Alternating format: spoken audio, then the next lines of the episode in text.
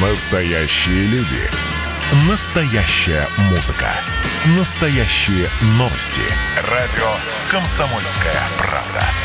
Радио про настоящее. Добрый день, вы слушаете радио «Комсомольская правда» Ижевск. Это волна 107,6 FM. Эм. У микрофона Анна Киршина. Рада вас приветствовать в этот солнечный морозный день. Сегодня мы обсудим сразу две темы. В первой части нашей программы мы поговорим о вакцинации против коронавируса. Во второй части узнаем о самых громких коррупционных делах этого года. Вы тоже можете участвовать в нашем эфире, если у вас есть вопросы, или вы хотите высказаться по темам, которые мы обсуждаем. Звоните 94 50 94 4 – это телефон прямого эфира. Также вы можете писать нам на Viber номер 8 912 007 0806. Ну что, в некоторые регионы, в, некоторых регионах вакцинация уже началась, вакцина продолжает поступать. Прививают, конечно же, в первую очередь врачей. Рассказывайте и вы, планируете ли ставить прививку от COVID-19? Наш журналист Екатерина Ардашева расскажет нам, когда вакцина поступит в наш город, в Ижевск. Но сначала предлагаю узнать, как дела в других регионах. С нами на связи Василий Воронин, замредактора «Комсомольская правда» Челябинск. Здравствуйте, Василий. Добрый день. Как хорошо слышите нас, да? Да, все хорошо. Как у вас дела в Челябинске? Вот у нас сегодня в Ижевске очень солнечно и морозно. А у вас как? У нас тоже солнечно, сол, солнечно, но немножко пасмурно, такой туман. Ну, довольно-таки неплохая температура, минус 10 градусов. Было холоднее, сегодня хорошо. Понятно. Хорошо. От погоды, наверное, перейдем уже к делу. К вам в Челябинск вакцина от коронавируса уже поступила? Да, э, ну, нужно сказать, что первая пробная партия вакцины в 45 доз, она была еще месяца три назад к нам привезена, и ее поставили врачам, которые были добровольцами, а в 4 декабря э, пришла уже такая серьезная партия в тысячу доз, которую вчера уже начали ставить э, работникам э, красной зоны, врачам, волонтерам, полицейским и искали добровольцев среди журналистов.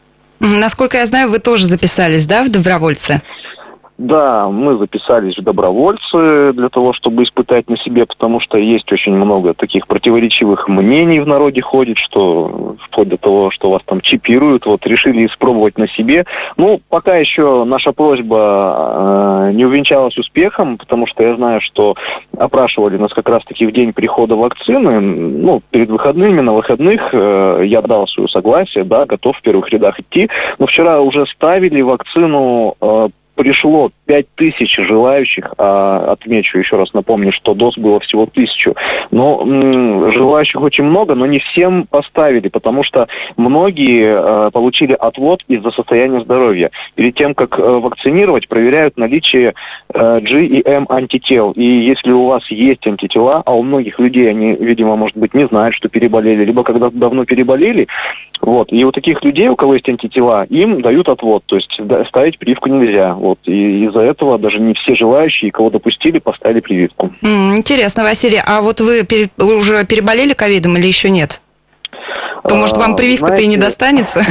Это очень интересный вопрос, потому что э, месяца, наверное, три назад чем-то я болел необычным, но все случилось так, э, я обратился к врачу, ко мне врач приехал домой, э, но ковид мне не поставили. Ну, для себя я отметил, что это было очень необычное заболевание с потерей обоняния, понятное дело, но диагноза ковид мне не ставили. Понятно. Вы сказали, что вот у вас были, было, были уже дозы, да, кому-то, кого-то уже прививали. Какие результаты? Что говорят? Все ли прививку перенесли хорошо или были какие-то нехорошие симптомы?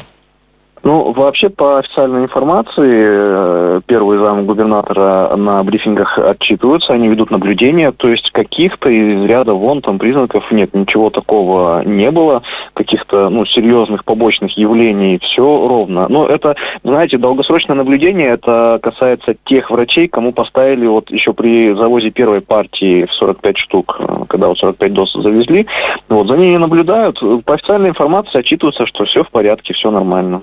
А есть ли у вас какая-то информация, когда уже массово будут вакцинировать всех жителей Челябинска, ну, желающих, естественно? А, регион ожидает еще порядка 4 тысяч доз на этой неделе.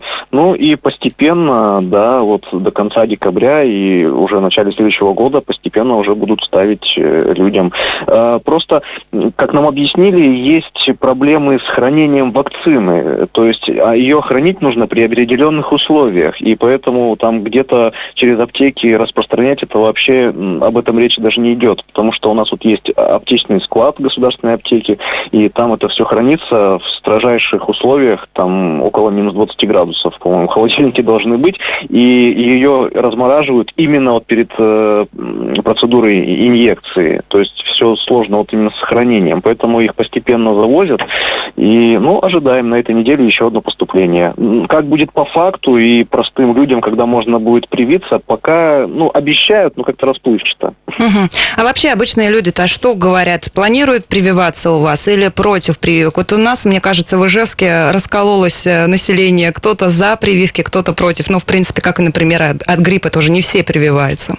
Да, мы у себя в эфире тоже делали опрос, а будете ли вы прививку делать или не будете прививку делать. Очень сильно мнения разнятся, где-то, да, 50 на 50, наверное, как и в любом регионе, потому что некоторые говорят, что не были проведены э, должные исследования. Все случилось очень быстро, очень быстро разработали и уже начали ставить. И э, мы общались со специалистом, с одним из разработчиков вакцины, который в Москве сейчас разрабатывает новую третью вакцины. Вот. И, в принципе, после того, как он рассказал, именно механизм работы вакцин разных. Вот спутник Ви, у нас в Челябинск завезли, в частности, спутник Ви.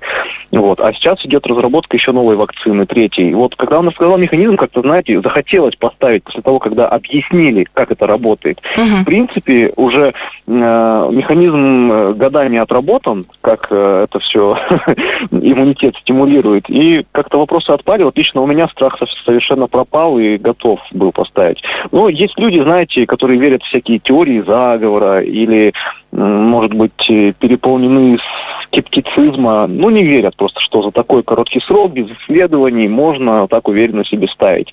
Э, боятся, что какие-то есть отсроченные э, побочные явления.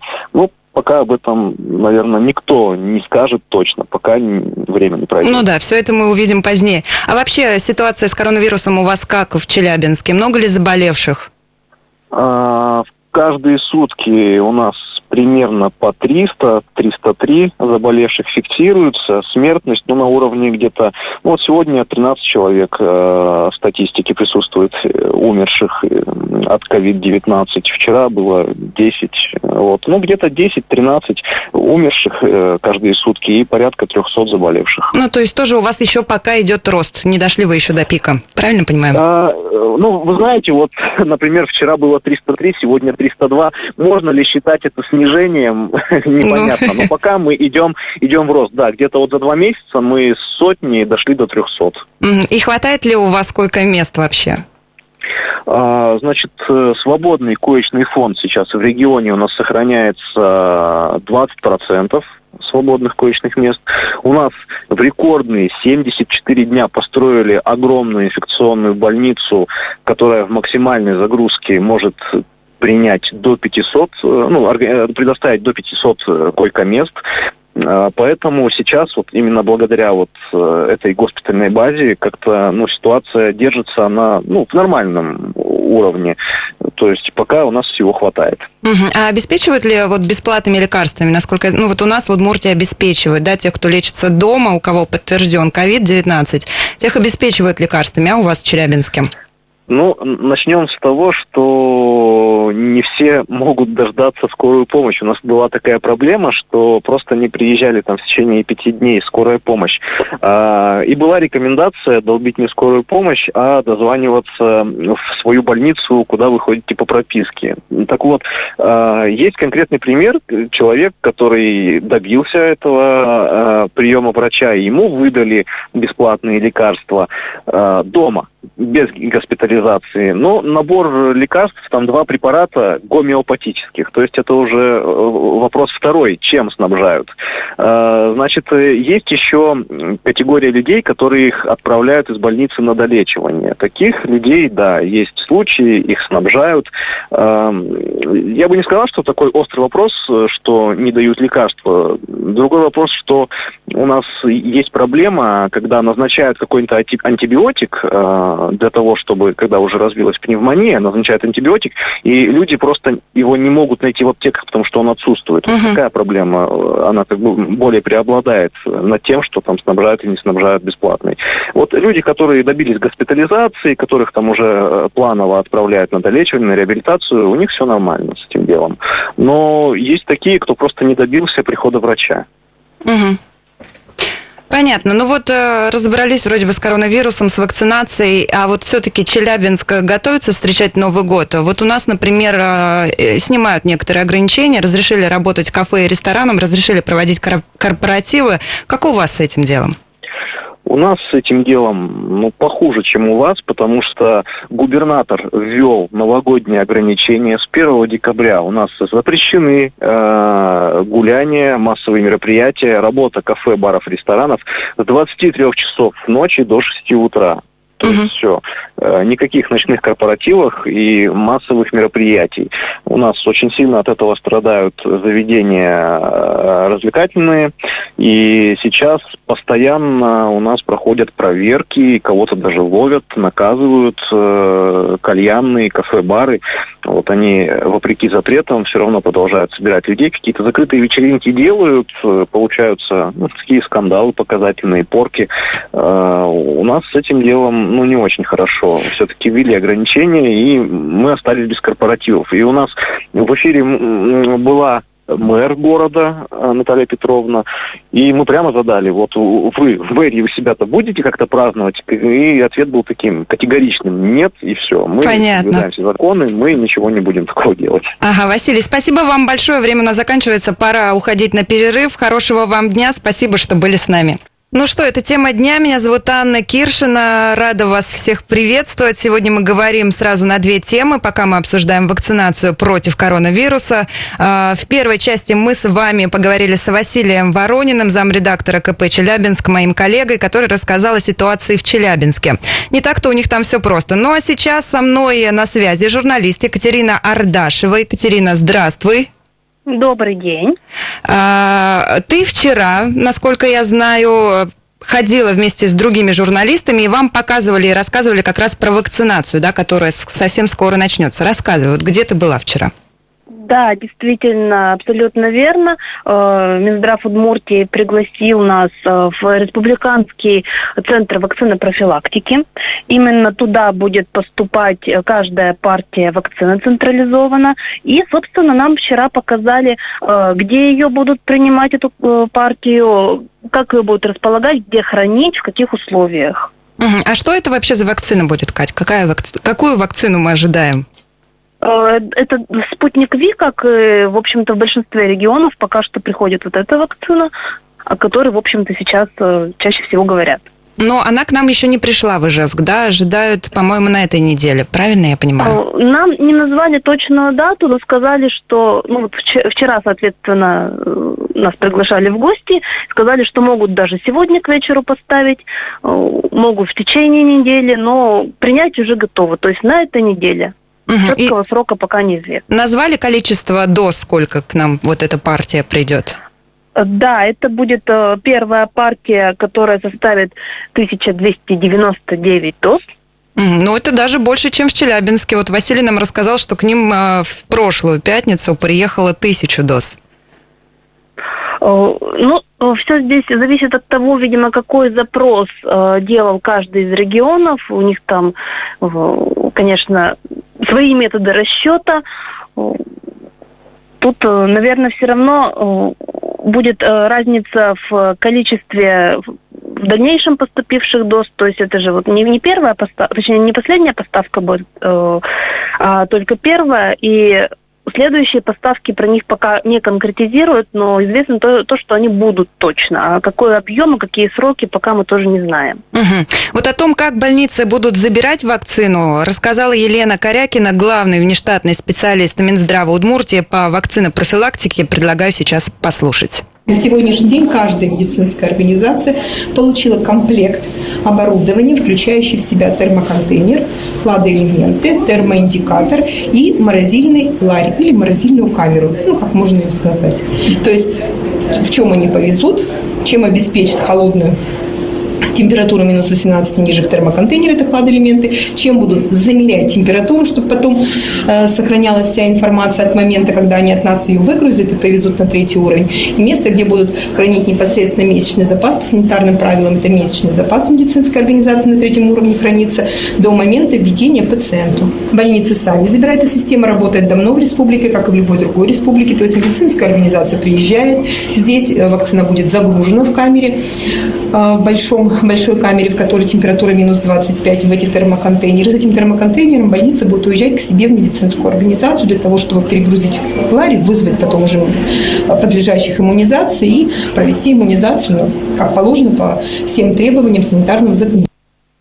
Прослушали мы с вами комментарий от Елены Корякиной, главного внештатного специалиста Минздрава Удмуртии по вакцинопрофилактике. Я так понимаю, очень э, серьезные требования к тому, как вакцина хранится вообще, да, и как перед, э, передвигается. Правильно понимаю, Катя? Да, действительно, вообще длительный срок хранения и более точнее, менее строгие условия хранения, они, конечно, характерны для каких-то э, более продвинутых вакцин. Все-таки э, сейчас, вот, насколько я знаю, разрабатываются такие вакцины, чтобы их можно было хранить при э, более высоких температурах. Но действительно, вот тот вариант, который существует сейчас, отработанный, действует, он хранится при температуре от минус 18 градусов и ниже. То есть э, вести его тоже надо при такой же температуре, в специальном каком-то рефрижераторе. А э, вот уже по республике э, так как все-таки нет смысла на машине вести отдельную каждую партию в каждую из больниц, э, там будут действительно развозить вот в этих термоконтейнерах. Уже проверено, что они держат температуру меньше минус 18 до 10 часов, то есть этого хватает для того, чтобы в самую отдаленную точку Удмуртии провести без э, потери качества препарата. Угу. Кать, а известно ли, где будут э, прививочные пункты организованы? Может быть, будут как при вакцинации от гриппа, да, например, в офисы выезжать и прививать всех желающих, или, может быть, передвижные пункты какие-то установят? Вот что известно? Вообще сейчас э, все-таки склоняются к такой централизованной системе. Прививать будут в республиканских больницах, в районных больницах и, соответственно, в поликлиниках городских. Вот что касается передвижных фу, э, пунктов, что касается фельдшерско-акушерских пунктов, там пока не планируется, по той причине, что там просто нельзя э, вот эти условия соблюсти в полной мере, и есть риск, что просто вакцина будет неправильно храниться. Поэтому, э, да, надо будет прививаться пока что вот так централизованно. Я еще один комментарий предлагаю прослушать о том, кого вакцинируют в первую очередь, рассказала нам Елена Корякина, главный внештатный специалист Минздрава Удмуртии по вакцинопрофилактике. Давайте послушаем. Первая категория, которая будет вакцинироваться, это медицинские работники красной зоны. Об этом неоднократно уже было сказано. И работники, далее вторая, это работники образования, затем работники служб, которые обеспечивают жизнедеятельность, так называемую. То есть это, возможно, и коммунальные, и МВД, и система а, судебных приставов. Вот такие вот службы, которые нам необходимы для того, чтобы мы дальше могли поддерживать там определенный уровень жизни. Ну, я так понимаю, сначала прививают, естественно, врачей, да, а как известно ли уже, давали ли какие-то комментарии по тому, когда вообще все население сможет пойти и поставить себе прививку, если есть желание? Пока точных таких данных, конечно, нет. Но, э, как предположила Елена Корякина, вот если говорить вообще о любой массовой вакцинации, когда ее объявляют, вот от момента объявления до поступления э, таких вот масштабных доз препарата, который хватит на всех жителей, или, по крайней мере, большую часть, которые изъявят желание привиться, проходит примерно от одного до трех месяцев. То есть, в принципе, в недалеком будущем уже всем желающим будет э, доступна это вакцина. Я, кстати, не сказала э, по поводу количества прививочных вот этих пунктов. Мгм. По Удмуртии уже организовано 60. По словам представителя Минздрава, этого количества хватит и на сегодняшний день, когда начнет стойка вакцинация, и, соответственно, э, этого же количества хватит, когда вакцинация приобретет более глобальный масштаб, ну, просто там будет э, различаться число персонала, который задействован, то есть сейчас будет работать меньше медсестер, а в будущем, когда больше людей придет на прививку, там просто и количество медсестер увеличит. То есть такой бригадный принцип, я понимаю, да? Да, да, да. Мгм. А вот как-то будут оповещать, будут специально приглашать на прививку? Вот про это говорили вы на встрече? Э, Вот здесь тоже, если говорить о простых людях, то это еще дело перспектив. Здесь пока даже никакой конкретики не дают. А если говорить о медработниках, которых будут прививать вот буквально, э, возможно, даже со следующей недели, то их будут оповещать на рабочем месте. Это и удобнее, и проще. Э, Соответственно, перед этим провели у медработников опрос, э, кто хочет вакцинироваться. Вот по примерным данным около 90% высказались «за». То есть в данном случае об обязательном порядке на самом деле речи не идет. То есть э, принцип добровольности, он соблюдается, это закреплено законом. И, соответственно, медработник имеет право тоже отказаться от вакцинации, но они сами понимают, что им невыгодно отказываться. Ну, 90% это много, да. Да. большой процент. Вот еще о том, какие есть противопоказания, нам тоже рассказала Елена Корякина. Предлагаю сейчас послушать. На сегодняшний день, если учитывать э, официальную инструкцию, которая существует на гам-ковид-вак, это гиперчувствительность на один из компонентов данного препарата. Это будет э, реакция на введение первого компонента. Если пациент дал на первый компонент, то это будет противопоказание для введения второго компонента. Возраст до 18 и старше 60 и беременность и период лактации. Вот это основные противопоказания для введения препаратов.